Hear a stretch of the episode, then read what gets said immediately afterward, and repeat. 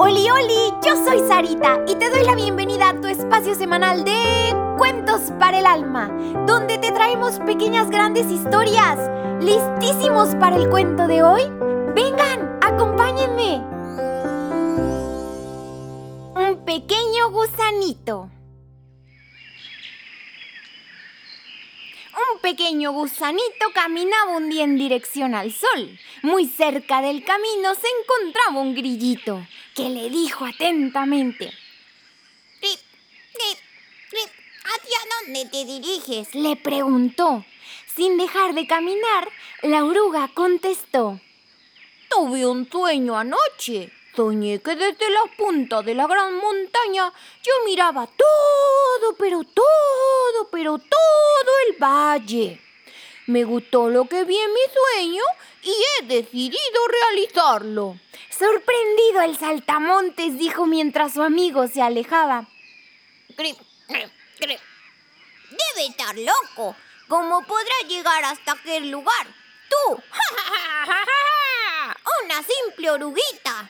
Una piedra te parecerá una montaña. Un pequeño charco, todo un mar. Y cualquier tronco, una barrera infravincable. Ni siquiera ese grillito sabía qué cosa era infranqueable. Pero aún así, se lo dijo. El gusanito ya estaba lejos y ni siquiera lo escuchó.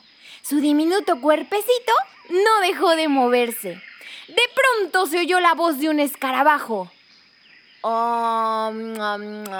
¿Hacia dónde te diriges con tanto empeño? Sudando ya el gusanito, le dijo jadeante. Tuve un sueño y deseo realizarlo. Subir esa montaña y desde ahí contemplar todo, pero todo, pero todo nuestro mundo. El escarabajo soltó una carcajada y dijo, Ni yo, con patas tan grandes que tengo, intentaría realizar algo tan ambicioso. Y se quedó en el suelo tumbado, mientras la origuita continuó su camino. Habiendo avanzado ya unos cuantos centímetros, del mismo modo, la araña, el topo, la rana y la flor le aconsejaron renunciar. No lo lograrás jamás.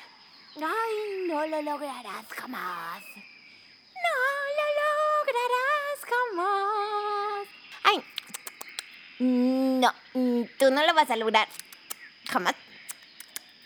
Jamás. Pero en el interior, el gusanito sabía que tenía que continuar. Era como si algo lo forzara, lo obligara a seguir y a seguir y a continuar el camino.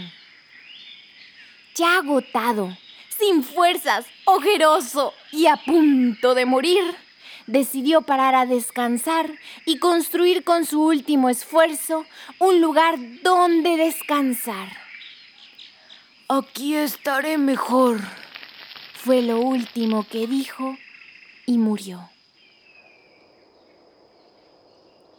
Todos los animales del valle fueron a mirar sus restos. Ahí estaba el animal más loco del pueblo, que había construido como su tumba un monumento a la insensatez, a la locura, a la desfachatez.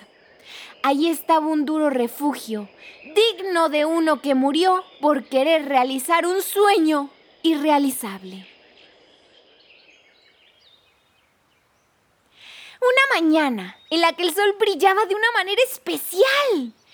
Todos los animalitos se congregaron en torno a aquello que se había convertido en una advertencia para los atrevidos.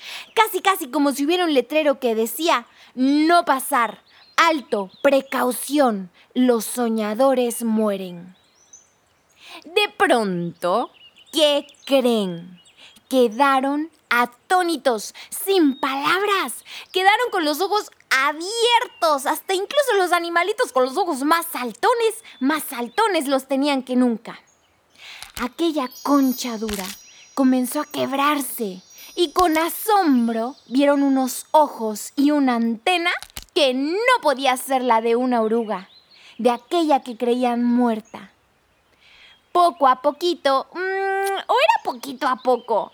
Bueno, el caso es que, como para darles tiempo de reponerse de aquel impacto, de ese shock emocional, fueron saliendo las hermosas alas arcoíris de aquel impresionante ser que tenían enfrente a ellos. ¡Una mariposa! No hubo nada más que decir. Todos sabían lo que pasaría. Se iría volando hasta la gran montaña y realizaría su sueño. El sueño por el que había vivido, por el que había muerto y por el que había vuelto a vivir. Todos se habían equivocado.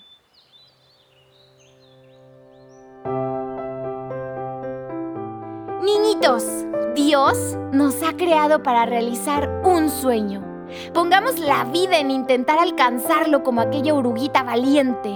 Y si nos damos cuenta de que no podemos, pues mejor también necesitemos hacer un alto, stop, frene. Mm, regrese, retorne, que desde ahí estaciones en ese camino. Y así podamos experimentar un cambio radical. O sea, extremo. De izquierda derecha, arriba, abajo, un cambio total en nuestras vidas. Y entonces, solo entonces, lo lograremos. Niñitos, el éxito en la vida no se mide por lo que hemos logrado, sino por los obstáculos que hemos tenido que superar en el camino. Apaguemos las voces de ese topo, de esa flor, de esa rana y esa araña, las de ese escarabajo, las de todos aquellos que nos dicen no puedes. Nos forcemos a continuar y centímetro a centímetro como esa oruguita traviesa, valiente y hermosa, lo lograremos.